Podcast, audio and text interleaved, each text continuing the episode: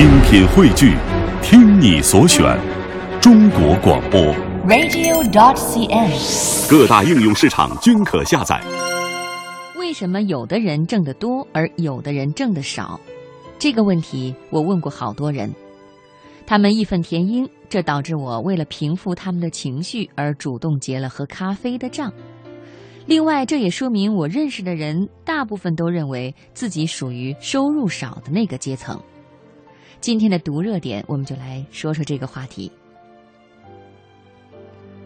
当然，在问这个问题之前，我们已经把条件设定了，那就是在这个问题中，有的人是同样努力，而且是在同样的资源基础上发展的。在某种程度上，你可以理解为我说的这种人各项水平都是个平均数。但是很有可能有类似的另一帮人，每天做的事情也完全一样，但是获得的收入却与前者的差别很大。造成这种同工不同酬现象的原因有很多，比如工作者所在区域的经济整体发展水平不同，以及区域人力市场的竞争力结构不一样。但还有一点。那就是同样的工作者，他们的职业杠杆水平不一样，收入也可能差别很大。还是先来给职业杠杆下一个定义吧。随着你所做工作的产品或者服务到的人数的增多，如果你付出的边际劳动量或者边际成本没有降低，甚至反而是越来越高，这就说明你的职业杠杆比较低。反之，如果边际成本下降很快，甚至达到了零，那么就是职业杠杆高。在《庄子》里有一则故事，就能很好的说明职业杠杆造成的差距。春秋时期，一个商人在吴越之地做生意，从当地土著人手中得到了一个秘方，那是一种护手霜的制作方法。这种产品可以让人在冬天不生冻疮。商人后来制作了很多这种护手霜，把它卖给了吴王。吴国当时正在和越国、楚国打仗，吴国战士避免了生冻疮，提高了战斗力，从而取得了战争的胜利。因此，那种防冻护手霜可以卖得很贵，还成了被限制出售的军需品。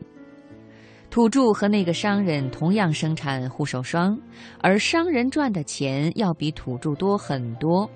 在这个故事中，商人的职业杠杆比土著的要高很多。职业杠杆高的人收入更高，这其实很好解释。公司人竞争的最终目的是在提供同等质量的产品或者服务的前提下，比别人有更多的收入。但每个公司人的生命长度和健康承受能力都是有限的，所以公司人之间的竞争就变成了一种效率竞争。如果谁能低成本的产出产品，那么他将在竞争中获胜。所谓公司人之间的职业竞争，他们都在竞争些什么呢？从职业杠杆的角度看。他们竞争的要点就是职业杠杆的把手，无论是在一个公司里还是在一个产业中，职业杠杆高的职位总是有限的。一般来说，一个经济体中平均职业杠杆比较高的行业，也最能吸引社会中最棒的人才。有时候，公司人在竞争方向上也会陷入我们常说的那种匠人思维。那就是我要做的更多，人们有时候还会以此为美德。什么是匠人思维呢？